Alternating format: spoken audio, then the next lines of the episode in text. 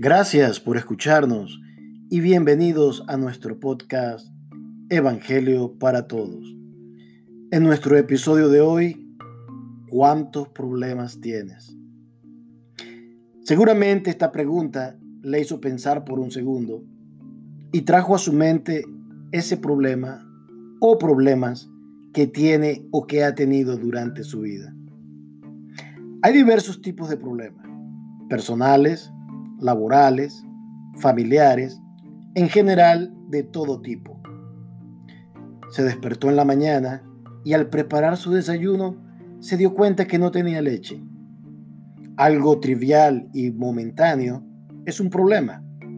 O recibe una llamada de urgencia de un familiar pidiendo ayuda y usted, aunque ocupado, hace todo lo posible para resolver y ayudar a su familiar. Algunos problemas son serios, otros son menores, pero siempre están presentes. Y de alguna manera nosotros buscamos soluciones. Hay problemas que simplemente no tienen solución.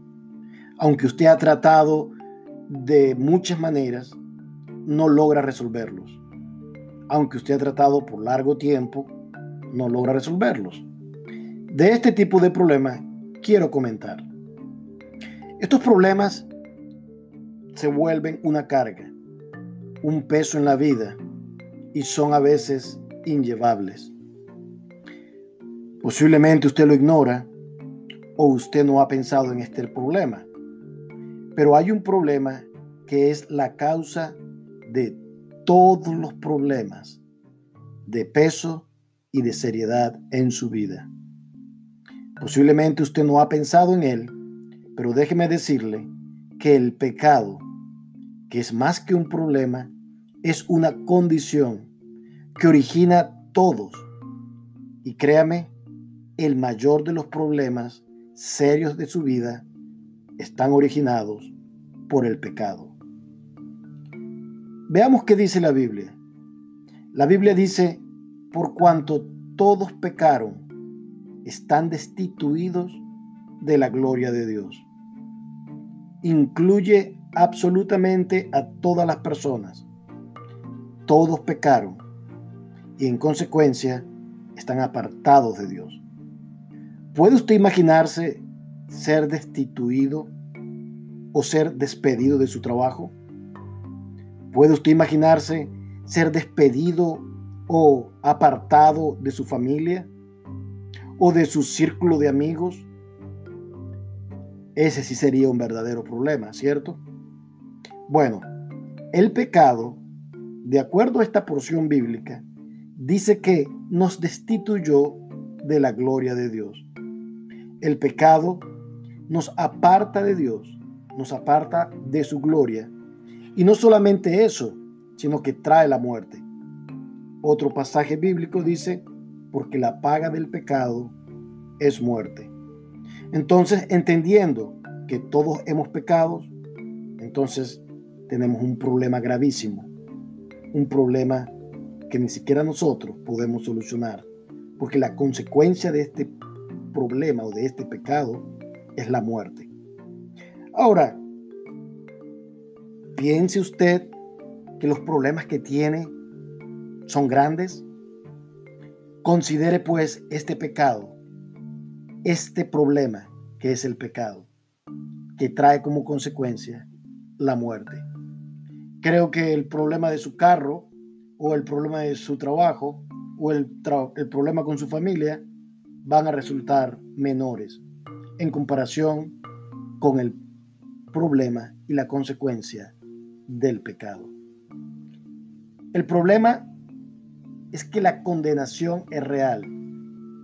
La Biblia dice, para que todo aquel que en él cree no se pierda, no se pierda. Hay condenación, hay perdición en aquellos que están alejados y que han vivido en su vida de pecado. El hombre, referente a este problema, no puede resolverlo por sí mismo es completamente incapaz. Aunque el hombre trate la religión, trate las buenas obras, trate la buena moral, nunca podrá buscar la solución por sus medios del pecado y en consecuencia de la muerte. Jesús dijo, es imposible para los hombres. Refiriéndose a los discípulos que le hicieron una pregunta, Él les dijo, es imposible para los hombres que ellos se salven, pero para Dios todo es posible. El pecado y la desobediencia trae muerte y maldición. ¿Qué puede hacer usted para resolver este problema del pecado? ¿Sabía usted que Jesús tomó nuestro lugar en la cruz? Él resucitó de los muertos y fue declarado autor eterno de la salvación. Él nos dice, venid a mí los que estáis trabajados y cargados. Así que, aparte de ese pecado o de ese problema pequeño que usted tiene, su casa, su familia, usted tiene esa carga de condenación en sus hombros. Jesucristo le dice hoy, venid a mí, que estáis trabajados y cargados, y yo os haré descansar. La vida eterna es solamente posible mediante el sacrificio de Jesús en la cruz. Venir a Él, venir a Jesús, aceptar su llamado al arrepentimiento y creer que Él es el único Hijo de Dios es el primer paso para resolver ese gran problema que usted tiene, que yo tengo, es la condenación por el pecado.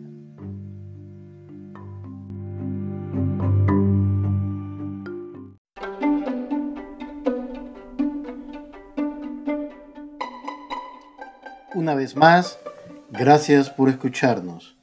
Esto es Evangelio para Todos.